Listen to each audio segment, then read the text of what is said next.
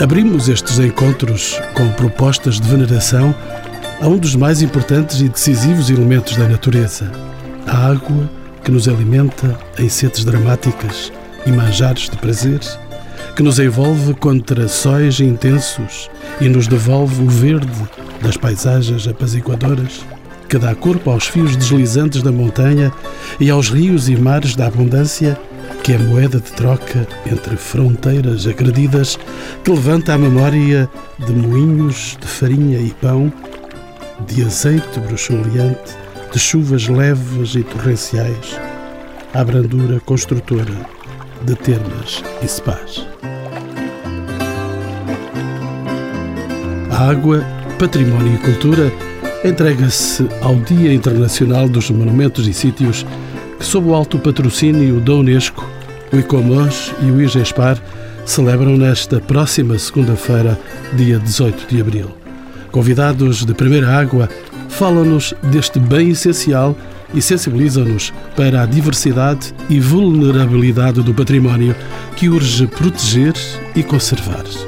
Assim contamos com a presença do geógrafo José Manuel Simões, professor catedrático no Instituto de Geografia e Ordenamento do Território da Universidade de Lisboa, do arquiteto José Guiar, professor na Faculdade de Arquitetura e vice-presidente do ICOMOS, da técnica do IGESPAR, Ana Catarina Parade, licenciada em História da Arte, e do professor José Manuel Mascarenhas, doutorado em Toulouse e investigador na Universidade de Évora em Sistemas Hidráulicos, a quem pergunto por que é que a água é uma presença obrigatória na vida do homem. A água, no fundo, é um recurso vital para o homem Quer dizer, ninguém pode sobreviver sem ter acesso à água. Portanto, desde épocas muito remotas que o homem sempre teve necessidade de utilizar a água e de desenvolver sistemas para aquisição, para condução, para armazenamento dessa água. Evidentemente que eh, esses sistemas perdem-se no tempo, mas já na alta antiguidade nós sabemos, conhecemos sistemas bastante evoluídos como por exemplo nas culturas eh, do Vale do Indo, no caso de Mohenjo-Daro, no caso de Harappa, mas também na área do Tigre e do Eufrates, portanto no crescente fértil, na área iraniana, portanto na antiga Pérsia, por exemplo em Passárgada e em Persépolis, encontram-se sistemas hidráulicos já bastante evoluídos.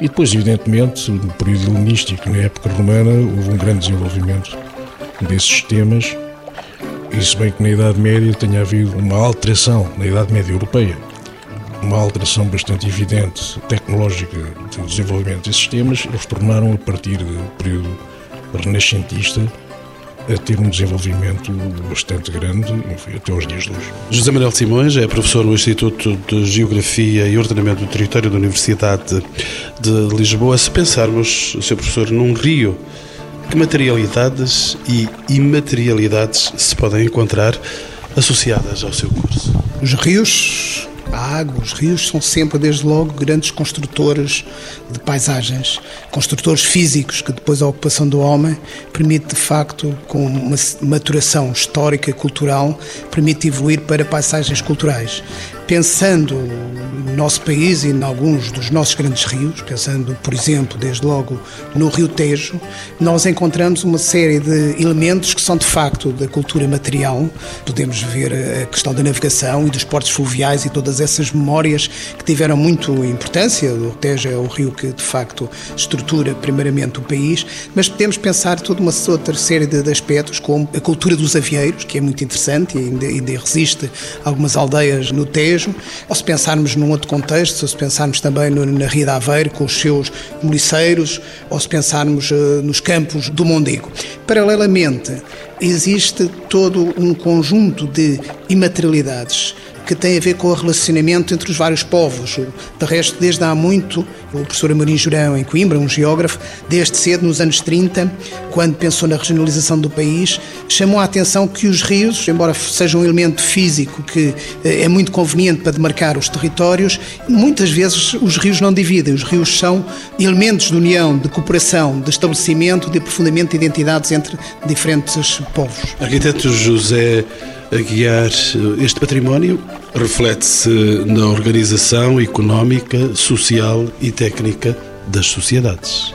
Desde sempre e daí também o interesse deste tema. Nós, aliás, vamos celebrar o Dia dos Monumentos e Sítios, o Dia Internacional dedicado à água, cultura e património. E desde sempre, no caso português, esta relação é fortíssima. Eu lembro-me, por exemplo, das aulas de Fernando Távora, que lembro com muita saudade, que nos explicava que algumas das razões do sucesso das cidades portuguesas nascia exatamente deste drama de encontro entre o território e a água. E não é por acaso que algumas das mais bem-sucedidas têm um cenário físico, geográfico, morfológico deste tipo. Estou-me a lembrar Porto, Coimbra, Lisboa, Aveiro, enfim, todo no litoral, Mértola, que agora já está um pouco distante deste mar, mas que também lá chegava. Por outro lado, é um contexto de um certo drama também nacional, não é? Estivemos numa grande relação com a água e agora dizem-nos que perante as crises, se calhar há aqui um problema que temos que aproveitar e transformar em oportunidade. Portanto, lembro-me que os oceanos, como foram importantes ainda há pouco, quando tivemos a nossa, o nosso ego tão exaltado na Expo 98, todo este, este apontar de regresso à água, que o torna uma grande oportunidade, enfim, eu diria até nacional. Professor José Manuel Mascarenhas, podemos então falar de um património e de uma cultura da água? Sem dúvida, o património hidráulico é um património extremamente vasto que abrange desde os sistemas de captação até os sistemas de condução, como os aquedutos, por exemplo, até aos sistemas de, de armazenamento, como barragens, como grandes tanques, como cisternas, etc. E os sistemas de distribuição, como canais para diversos fins, fins industriais, mas também principalmente fins hidroagrícolas. Portanto, isso abrange uma enorme quantidade de estruturas bastante distintas, sem esquecermos também, por exemplo, aquelas relacionadas com a força motriz, como por exemplo os moinhos. Portanto, podem utilizar o movimento das marés, no caso dos moinhos de marés nas áreas seturinas, como também a força hidráulica, de, portanto, a energia hidráulica, o caso, por exemplo, dos moinhos existentes nas áreas continentais, a grande maioria deles destinados à moagem dos cereais. Mas esse é quase um património em apagamento. Sim, principalmente no que respeita os moinhos existentes na área continental. Curiosamente, em Portugal, os moinhos de maré têm merecido mais atenção, mesmo assim, que os moinhos na área continental. Os moinhos na área continental encontram-se bastante desprezados, se bem que, principalmente na área norte, na zona norte do país, tenha havido mais cuidado na sua conservação e restauro, muito mais do que, por exemplo, a sul do Tejo. Há câmaras que se interessam especialmente por este património, a norte do país. A norte do país existe câmaras que fizeram inclusivamente eh, projetos eh, bastante meritórios, como por exemplo o caso da Câmara do Ticas, o caso de Ponte de Lima e Viana do Castelo. Também, e inclusivamente agora na zona centro, existem câmaras que estão a apostar bastante no restauro de moinhos hidráulicos. Arquiteto José Aguiar, o fenómeno da industrialização e do abastecimento da água, que património legou? Enfim, eh, legou muito. Estou-me a lembrar desde até antes da industrialização, os arrais, por exemplo. Estou-me a lembrar dos processos de controlo da água para fins produtivos, que são inúmeros. Pensando um pouco no que se disse antes, eu diria que a arquitetura e as cidades portuguesas estão todas marcadas, por um lado, por uma certa mistura, somos mestiços por natureza, mas depois por algumas especificidades.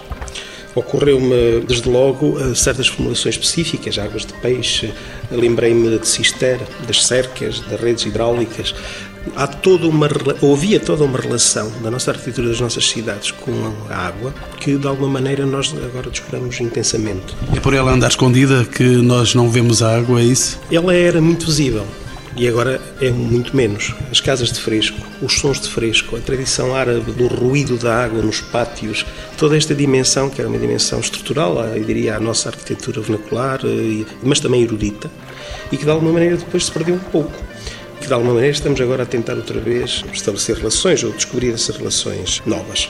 Há o tangível, que aqui tem sido apontado, há o intangível, há hum, os dramas de tudo isto. Digamos que a nossa tradição industrial acabou por provocar também uma situação que ainda estamos a viver, digamos, de uma revolução industrial tardia, que também está a provocar dramas neste domínio. Toma a correr, por exemplo, os dramas das barragens, nas alterações de territórios que agora também consideramos património, já esta divisão entre ambiente e enfim, património é cada vez mais laça e estão a surgir aqui novos problemas. Portanto, de alguma maneira, há também aqui um drama por resolver que devemos discutir que modifica todas estas perspectivas. Dou outro exemplo do que é que eu quero ou para onde é que estou a apontar. Por exemplo, na França, há movimentos neste momento ecologistas que estão a defender a renaturalização dos rios. E quando encontram uma azenha, a azenha também vai às ortigas para naturalizar os rios. Portanto, isto mostra os dramas que temos que resolver entre ambiente, território, cultura, ciência, para encontrarmos uh, consensos possíveis. Porque para os patrimonialistas, uma azenha pode ter um valor incalculável. Em Portugal têm sido maltratadas e desconsideradas por comparação com outro tipo de abordagens. Para um naturalista, repor a naturalidade de um rio é um objetivo per si. Mas provavelmente temos que estabelecer consensos entre os dois. E quem vai estabelecer esses consensos, ser arquiteto? Eu diria que as sociedades, e ouvindo os vários pontos de vista. Não podemos ouvir é só um dos pontos de vista. Não pode ser só o ponto de vista desenvolvimentista. Vamos para a frente com progresso, com uma determinada ideia de progresso, quando depois pagamos caro esse progresso. Para a semana, enfim, talvez não saibam, vai haver uma missão extraordinária do Centro de Património Mundial para avaliar o que vai acontecer no Alto do inteiro por causa das novas barragens que estão previstas, os impactos que têm naquilo que é a grande oportunidade da minha terra, o sou transmontano. Há uma grande oportunidade que agora está a ocorrer, estão a começar a haver oportunidades. No mesmo momento, o Ministério da Agricultura financia alterações dos muros para tipos de agricultura que são, se calhar, incompatíveis com a conservação e um dos grandes objetivos estratégicos, enfim, da EDP e da energia, é fazer intervenções que vão ter consequências e não é só o desaparecimento dos transportes ferroviários no Tu. Há muitas mais consequências. Portanto, há toda uma enorme quantidade de dramas que tornam este programa que está agora a protagonizar e o dia que vamos celebrar, dia 18 de abril, um dia de uma grande oportunidade para discutirmos, eu diria, os consensos possíveis. Eu não penso que caiba a XYZ, ao Ministério da Cultura, ao IGESPAR, ou ao Ministério do Ambiente, ou à há de do dizer o caminho é este. Agora, cabe-nos a todos e a nós também estabelecer novas formas de olhar para estas questões e, sobretudo, para as oportunidades que elas nos apontam. E quando dizemos todos, dizemos as populações que tomam consciência nova do que está a acontecer à volta delas.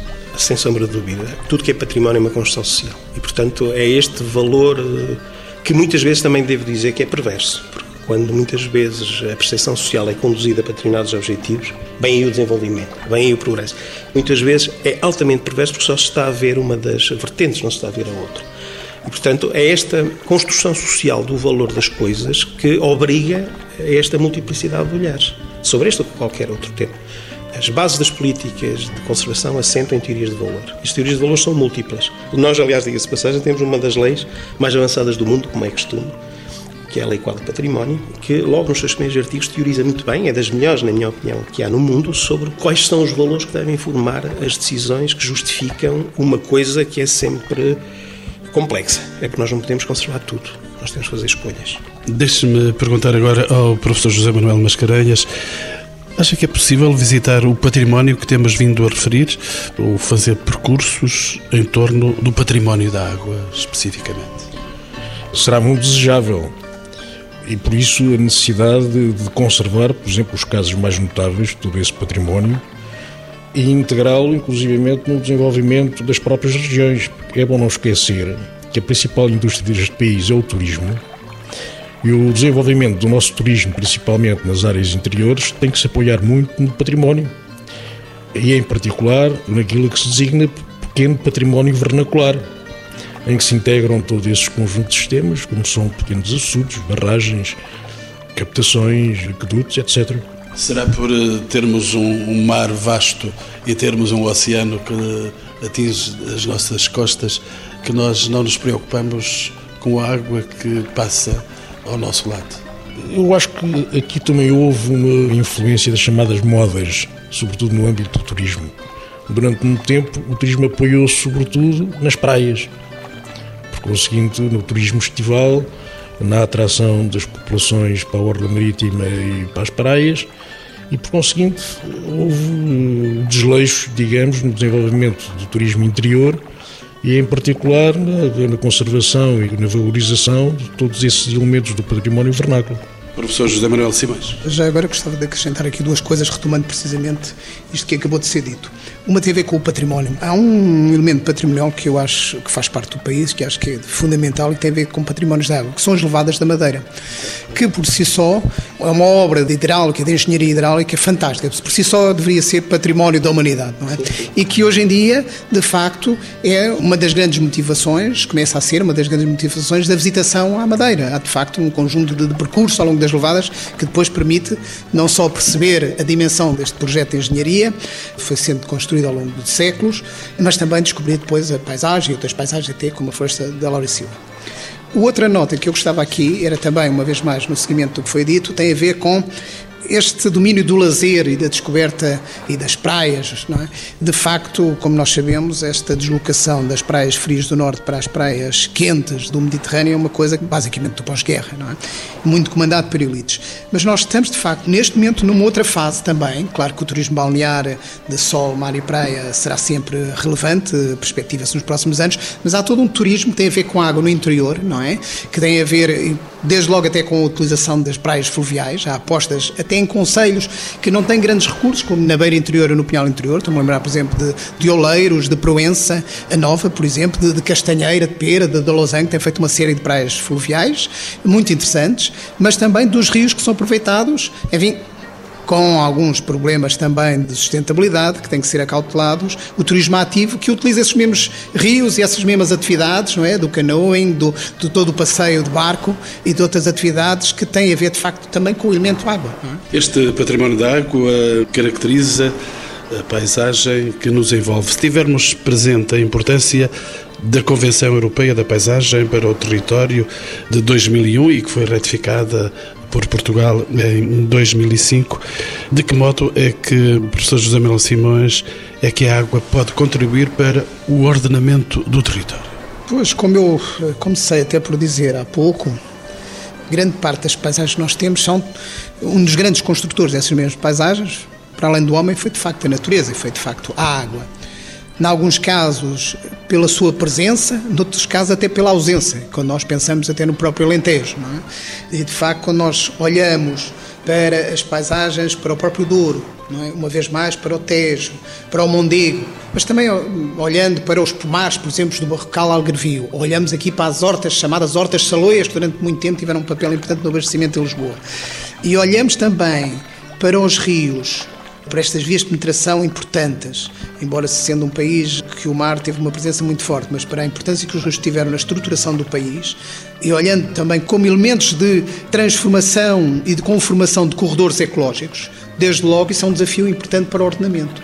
Os rios, a água, são não só construtores de paisagem, mas também de, no fundo, formação de áreas que têm de ser preservadas, preservadas no sentido também da sua fruição, da sua sustentabilidade, porque de facto a água é um bem escasso. Arquiteto José Guiar. Eu gostava de acrescentar outra dimensão, que é o risco, a segurança, é mais macro. Nós, dia 18 de abril, vamos apresentar alguns estudos que estão em curso, em projetos FCT, na Faculdade de Arquitetura de Lisboa, que fazem uma coisa muito simples. Tentam dizer a perspectiva otimista e pessimista da evolução da subida do nível médio das águas expectável para um século, por exemplo, em Lisboa, entre outras coisas. E fazendo cenários visuais, sem ser descritivos, que são aqueles que nós reagimos eh, melhor. E em alguns destes estudos são absolutamente espantosos, porque mostram-nos, por exemplo, algum do melhor património de Lisboa, e eu diria mundial. Na perspectiva mais otimista, fica com os pés molhados eh, daqui a um século na mais otimista, na mais uh, pessimista, temos que começar já a pensar como é que vamos pôr flutuadores nos Jerónimos, enfim, toda aquela área magnífica dali de Belém, por exemplo. Ou levanta-nos outras questões, por exemplo, discutiu-se muito em pôr o Museu da Arqueologia com 700 uh, eh, tesouros nacionais na cordoaria. Bem, a cordoaria, nestes cenários, fica debaixo de água. Gastar fortunas uh, numa relocalização destas, quando prevemos problemas destes, levantam-nos questões. Mas há outros riscos. Há um mês e pouco estive numa missão do Banco Mundial em São Luís de Maranhão, no Brasil. E as cidades portuguesas, como São Luís, erradamente dita na classificação do Património Mundial como desenho filipino, que é uma coisa absolutamente ridícula, e que é uma cidade como o Bairro Alto, ou Tomara, ou Angra do Irismo, ou qualquer outra, quando lá chegamos vemos estamos em Portugal, claramente.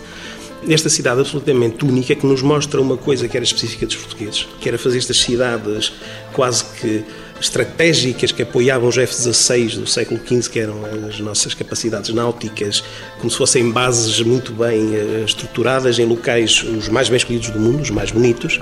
Pois bem, esta cidade neste momento corre um risco extraordinário.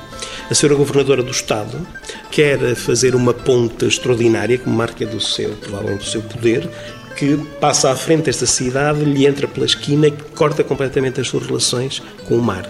Portanto, há outra dimensão, também muitas vezes nós nas nossas discussões regionais esquecemos, que é esta dimensão dos portugueses, que abrange 30 países, muitos deles não falam português, que têm património de origem portuguesa, muito marcada por esta circunstância estrutural e identitária do nosso urbanismo, da nossa arquitetura, que é esta relação com o mar, com, enfim, com, com estas dimensões. Professor José Manuel Simas? Não, era só para acrescentar, porque nós falamos agora do mar e, de facto, neste programa o mar tem estado um pouco à, à margem, não é? E nós, de facto, o mar foi decisivo na, na nossa história e mesmo jogando com as paisagens, jogando com o ordenamento do território, muitas das nossas principais cidades em termos de localização, são de facto cidades de fachada atlântica, não é? E isso coloca também alguns desafios e alguns problemas. E muitas das tradições que também deram identidade, de facto, ao nosso povo, ao nosso país, são tradições também elas próprias nascidas à beira-mar, não é? E nós temos vários eh, núcleos, eh, várias cidades, várias vilas que de facto projetaram uma identidade muito forte, precisamente ligado a essas tradições. Estou-me a lembrar, por exemplo, do caso da Nazaré, não é? Estou-me a lembrar, por exemplo, do caso da Costa Nova, com os seus palheiros e os seus casas-pijama. Estou-me a lembrar, por exemplo, também da Tocha ou de Mira. E, naturalmente, depois Lisboa, o Porto, que estando mais recatado, é uma cidade também marítima, no fundo, não é? E todas depois as grandes estâncias que evoluíram de vilas pescatórias e que hoje são estâncias turísticas e que projetam uma imagem do país. E, naturalmente, não posso deixar de trazer aqui Sagres, não é? Sagres por todo o simbolismo que tem, independentemente de ter existido ou não escola do Infanto Henrique, penso que isso até é relativamente secundário nesta discussão, mas por todo esse simbolismo que tem no mundo, não é? E que nós não, não conseguimos eventualmente potenciar. Eu sentiria os finisterras também, estes fins de terra deste país que termina este continente que o projeta para os mares.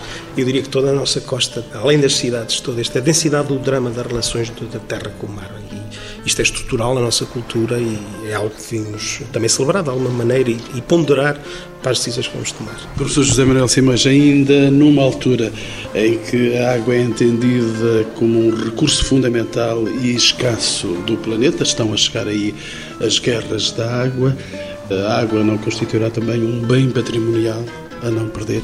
Certamente, e como disse, estão a chegar as guerras da água, ou já chegaram as guerras da água, porque há uma série de conflitos que já ocorreram precisamente porque têm a ver com a luta pela água. Não é? Nós não nos podemos esquecer que, embora 70% do nosso planeta está ocupado por água, mas de facto apenas 2,5% dessa água é água da superfície, é água doce. E dessa água doce, apenas uma porcentagem muito pequenina dizem os, os entendidos que é 0,07% é que está disponível para o consumo do homem, não é?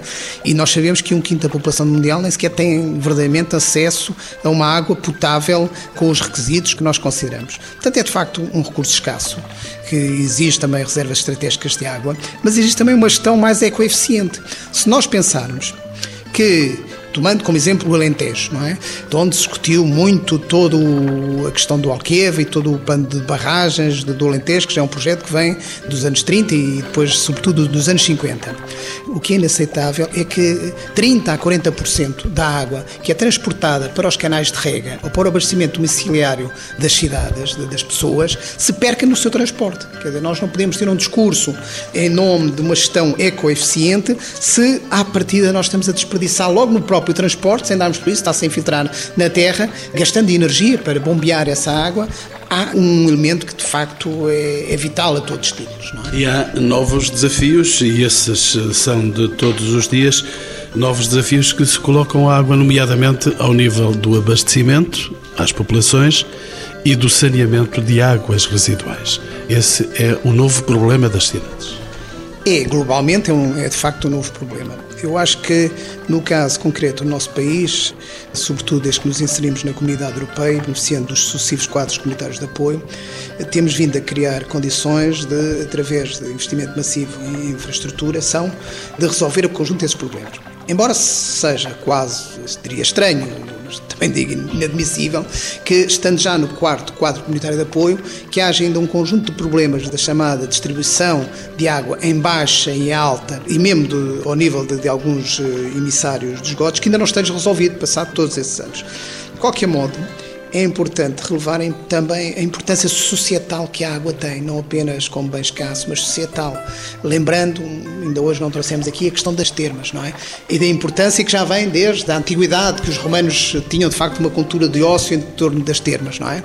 Também as termas como um elemento de cura, de purificação, mas também cada vez mais de sociabilização de lazer, não é? Retomando, não nos podemos esquecer que no princípio do século as grandes estâncias turísticas de facto eram termas, não eram praias. Não é? Professor José Manuel Mascarenhas, eh, as termas, uma especialidade dos romanos, naturalmente esta investigação passou também por si. As termas eh, são estruturas que se encontram com muita frequência nos habitats romanos, não só nas cidades, mas também nas pequenas quintas, naquilo que se chamam vila as quintas mais importantes, as vilas mais importantes, dispunham quase sempre de termas, que eram abastecidas por água captada muitas vezes em barragens, mas também nascentes, e que, eh, digamos, podiam ser privadas, mas inclusivamente públicas. Por exemplo, conheço o caso da grande vila romana de Torre de Palma, que é uma das maiores do território nacional, em que se pensa que haveria termas que eram privadas, mas também haveria termas destinadas aos trabalhadores da própria quinta. Portanto, termos de, na realidade, públicas. Não? É? Coníbriga dá-nos também sinal eh, dessa presença de águas especiais para os habitantes. Sem dúvida, em Conímbriga também eh, se encontram estruturas desse género, sobretudo associadas ao funcionamento da própria cidade, no caso das grandes termas de Conímbriga, mas também em áreas residenciais particulares, sobretudo nas casas mais ricas. Não? É? Professor eh, José Manuel Simões, e termas trazem-nos aos famosos spas. Efetivamente, é muito interessante que se tenha adotado para o conceito de spa um termo que vem desde o tempo da ocupação romana, não é? Porque spa, em realidade, significa sano per aqua, portanto, exatamente a cura através da água. Embora nós sabemos que não era só cura, que era também, como na altura, todo um conjunto de lazeres e de ócio, que depois, quando nós entramos de facto neste ciclo de vida, retomando a partir de finais do século XIX e princípio do século XX, que foram as termas, se nós pensarmos nas pedras salgadas, se pensarmos na Coreia, de facto eram muito mais do que simples elementos de cura através da água. Eram de facto elementos de socialização, de grandes negócios, de, onde se faziam grandes casamentos, onde havia de facto o casino, o Hotel Palace, era de facto a elite toda que se deslocava para uma nova vivência, um pouco, enfim, como terá acontecido em contextos marítimos, como terá acontecido no contexto das praias, em Cana, em Biarritz, eh, das praias do Mediterrâneo. Arquitetos Saguiar, estamos em contextos diferentes? Eu penso que não, estamos numa reativação outra vez quase daquele romantismo do século XIX, este regresso à, à saúde pela água. Eu, aliás, tive a oportunidade de colaborar com o arquiteto Álvaro Cisa Vieira e com o Unicer em dois projetos, enfim, uma pequena colaboração, mas que foi interessantíssima, Vida, Água e Pedras Salgadas, que são uma grande um dos grandes projetos estruturais para aquilo que é toda esta zona do Alto Douro e que ela própria, através do Douro, Sabemos, por exemplo, os números da evolução do turismo transportado naqueles barcos, está a ser exponencial. Portanto, há de facto aqui uma enorme oportunidade. Outras oportunidades que estas questões levantam, estou-me a lembrar, por exemplo, que no salvo do século XIX, as elegantes de Lisboa tomavam banho metidas em gaiolas em três barcas dos banhos que estavam aqui ancoradas de antigas naus frente à cidade e eram descidas, talvez por um mecanismo de guindaste para dentro de água para tomarem banhos. Há descrições, William Beckford, Salgueiro e outros que lindíssimas sobre isto. Ora bem, por que raio é que nós não pegamos numa nova barca de banhos, pegamos num antigo batelão e fazemos uma piscina que fique estacionada frente a Belém ou frente móvel, frente ao Terreiro do Passo e dar uns belos mergulhos no, agora em contexto protegido. Penso que há um projeto da Câmara de Lisboa muito interessante nesse sentido, mas todos vemos a enorme oportunidade que uma coisa destas dá. Ou seja, o transformar problemas em oportunidades, eu penso que é algo que a água e estas questões nos dão. Mas queria eh, destacar aqui também os problemas. Temos falado do lado positivo das questões. Um dos lados negativos da má gestão da água. Por exemplo, as redes de condução de saneamento, águas pluviais, de abastecimento. Nós temos centros históricos, alguns deles de enorme valor, que estão neste momento a ser afetados por termos em péssimo estado estas redes e por processos de infiltração da água. Os edifícios antigos são mata-borrões, são estruturas capilares. E, portanto, quando há problemas nestas redes, e temos inúmeros, como o professor sabe muito bem, todo um organismo, 700, 800 mil, 2 mil edifícios de um centro histórico, muitas vezes tem um valor incalculável, está a ser afetado pelos células, entre aspas, salitres e outros tipos de sais, que só são a manifestação de uma coisa, uma má gestão destas redes e destes sistemas que estão, em, em algumas cidades, em estado caótico nas zonas históricas. Professor José Manuel Simões. Não, era só para acrescentar aqui, porque lembrei-me naturalmente de um património fundamental, que é a Baixa de Lisboa. Dizer, o que seria a razão de existência da Baixa de Lisboa tem a ver com a água, de facto.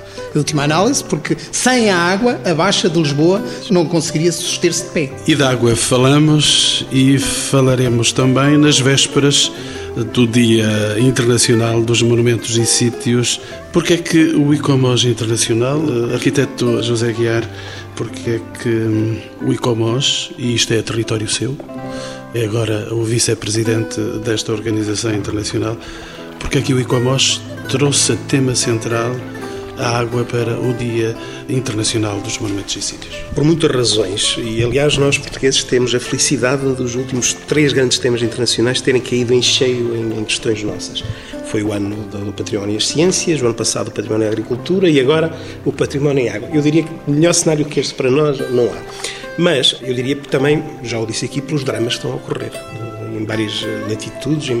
O grande drama que vamos ter que encarar e que está a dar origem, inclusive, a organizações com outras entidades, como o ICOM, dos museus, que é prever o que é que estas alterações ambientais estão a provocar no património.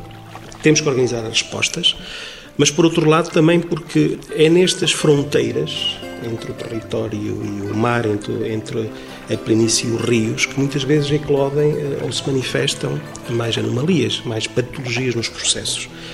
E, portanto, foi um pouco nesta perspectiva dos dramas, mas também das oportunidades, que se eh, escolheu eh, este ano eh, a água como o tema do Dia Internacional dos Monumentos e Sítios. Afinal, o que é o Dia Internacional dos Monumentos e Sítios? E chamo a programa a doutora Ana Catarina Parada. Bem-vinda aos Encontros com o Património. Qual é o papel do IGESPAR na organização do Dia Internacional dos Monumentos e Sítios em Portugal? O IGESPAR promove, em colaboração com o ICOMOS Portugal, as comemorações deste dia através da realização de atividades ligadas ao tema, do convite que faz a entidades públicas e privadas para participarem neste evento e também fazendo a sua divulgação. Vamos saber, então, em pormenor, essas atividades e a necessidade dessa divulgação. Falando já do programa de atividades para este ano, há um grande número, de facto, de iniciativas, perto de 500, que irão decorrer de norte a sul do país, também nos arquipélagos da Madeira e dos Açores, e que são muito diversificadas, desde espetáculos de música, teatro, marionetas, workshops, maratonas fotográficas, rotas patrimoniais, ateliês lúdicos e oficinas pedagógicas, documentários, filmes, Podemos citar alguns exemplos mais concretos eh, relacionados com o tema deste ano, como visitas guiadas a faróis, centrais hidroelétricas, barragens, poços de maré, salinas, passeios pedestres ao longo de um curso de água ou mesmo de barco, descobrindo o património arquitetónico que lhe está associado peças de teatro infantis em que se abordam temas associados à água, percursos subterrâneos por antigas condutas de abastecimento de água, percursos por fontes e chafarizes. Temos também atividades de mergulho para observação de património cultural subaquático. Portanto, há atividades para todos os tipos de público, desde o público em geral, famílias, público infantil. A grande maioria são gratuitas. Quando isso não acontece, essa informação está assinalada no Programa Geral de Divulgação e, portanto, fica o convite para consultar o site do IGESPAR em www.igespar.pt e participar. Arquiteto José Guiar.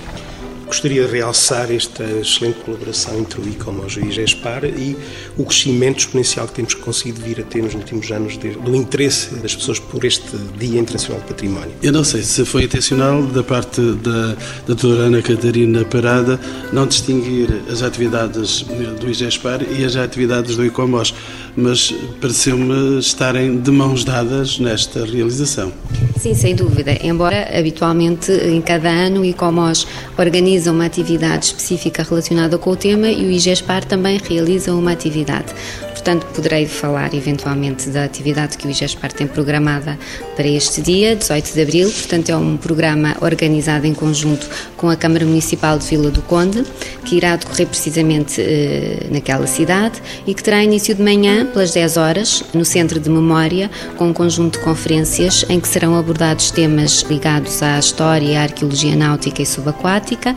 Da parte da tarde, pelas 14h30, será inaugurada na Alfândega Régia de Vila do Conde uma exposição que tem como tema um mergulho na história, o navio do século XV De Aveiro A, seguindo-se a entrega formal pelo IGESPAR à Câmara Municipal de Vila do Conde de um cepo de âncora em chumbo da época romana que foi encontrado por um grupo de mergulhadores precisamente na zona de Vila do Conde. Por último, pelas 16 horas será realizada uma visita aos estaleiros de construção naval de Vila do Conde. Portanto, este é o programa. E isto estamos a falar para o dia 18, que é uma segunda-feira, portanto, depois da manhã, vamos ter então essas realizações tão pormenorizadas aqui pela doutora Ana Catarina Parada, mas, entretanto, o arquiteto José Guiar quer ainda acrescentar naturalmente áreas do seu património e do seu território, sobretudo. É o vice-presidente do ICOMAS. Sim, não gostava de dizer que normalmente, enfim, como aconteceu nos outros anos, o, o IGESPAR e o ICOMOS fazem, além das outras 500, pelo menos duas iniciativas, uma de abertura, digamos assim, e uma de fecho, chamar-lhe semi-oficial, e neste ano combinamos que o IGESPAR faria então a norte a sua iniciativa e nós vamos fazer em Lisboa, no Museu de Etnologia, um encontro que se chama Água, dois pontos, cultura e património, onde temos cientistas, investigadores, mas também um momento mais culturalista, com conferências sobre a literatura, o Tejo, com momentos musicais, com o Coro de Lisboa. E nesta iniciativa, já agora gostava de dizer que além do IGESPAR, está o IMC, será no Museu de Etnologia durante todo o dia, mas também a RH Tejo, o Conselho Nacional da Água, o Conselho Nacional da Cultura, a Quercos, os ambientalistas estão aqui em peso das grandes associações, o GECORPA, os Homens da Construção Civil, a Associação Portuguesa da Defesa do Ambiente, enfim. O nosso sentido foi mesmo este de associarmos muito, seja ao lado mais produtivista e construtivista, seja aos ambientalistas, seja a este outro mundo do intangível, que é o da cultura, para ouvirmos vozes que normalmente se ouvem em círculos restritos, mas que agora o círculo restrito que nós gostaríamos de fazer é um círculo aberto e muito integrador das diversas perspectivas. Uma verdadeira mobilização nacional, pelo que vejo. Uma grande mobilização nacional e eu diria também uma grande festa, porque o último momento será um pouco de festa e aí vamos convocar convocar a música, vamos ter dioramas com artistas plásticos, enfim, vamos convocar esta síntese de todos nós que é arte. Para... E tem havido muita adesão da parte do público a estas iniciativas? Uh, sim, sim, uh, enfim, nós, por exemplo, neste encontro ainda não abrimos sequer as inscrições, mas já nos chovem os pedidos de inscrição, porque estas iniciativas são gratuitas, o IJASPAR também, são iniciativas que não são normalmente pagas e, portanto, ainda não abrimos, mas iremos abrir as inscrições, mas do que sabemos é que há um interesse muito grande por estes eventos.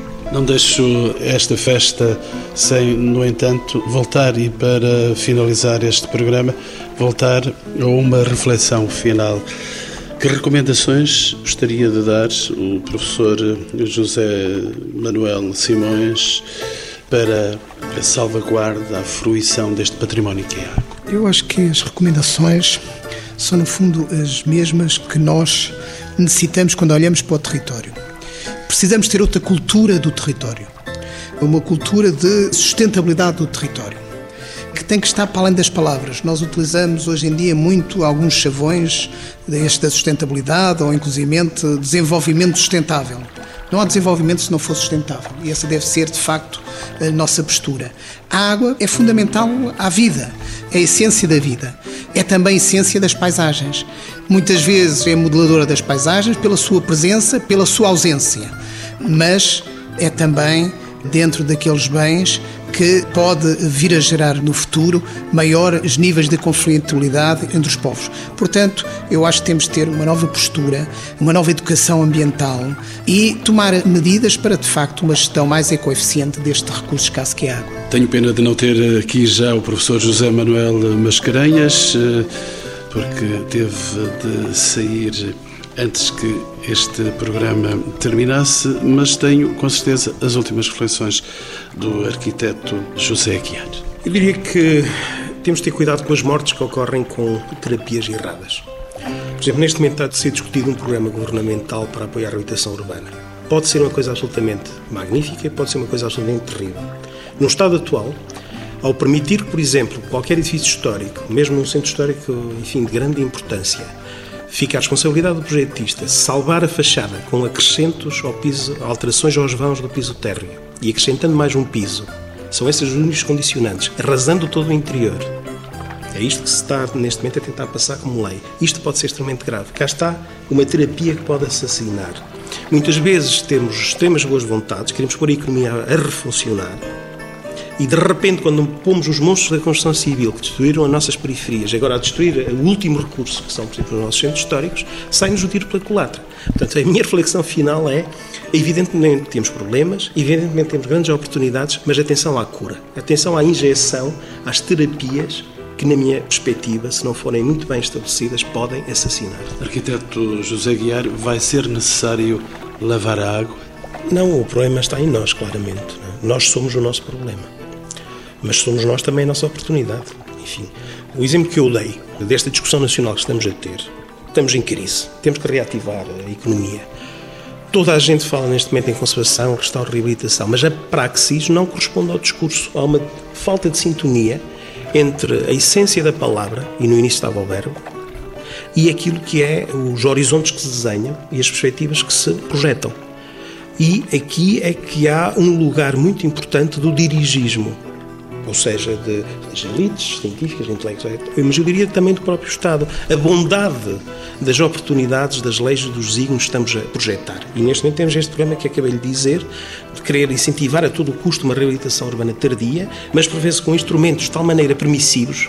Olha, dito em português, passamos do 8 para o 80 e o 80 pode ser extremamente danoso. Portanto, temos que encontrar reequilíbrios. E podemos fazer muito mais com menos, sem sombra de dúvidas. Vai ser difícil de navegar em águas menos limpas? Vai, vai ser difícil. Professor José Manuel Simas. A pergunta é curiosa. Vai, embora nós, de algum modo, temos vindo a preparar para conseguir uma navegabilidade à bolina. Portanto, temos todos os instrumentos. No fundo, nós temos os instrumentos, inclusive temos um Plano Nacional da Água, não é? Instrumentos não nos faltam. O que nos falta, de facto, é alguma reflexão, é alguma cooperação é uma nova consciência societal dos valores, porque, como disse aqui o arquiteto José Guiar, de facto, o problema não está na água, o problema está em nós, na nossa postura, no nosso relacionamento. E, de facto, nós sabemos que no passado, basta olhar para algumas aldeias, o desenvolvimento de algumas aldeias deste país, a relação que as pessoas tinham com a água, a relação que as pessoas tinham com o território.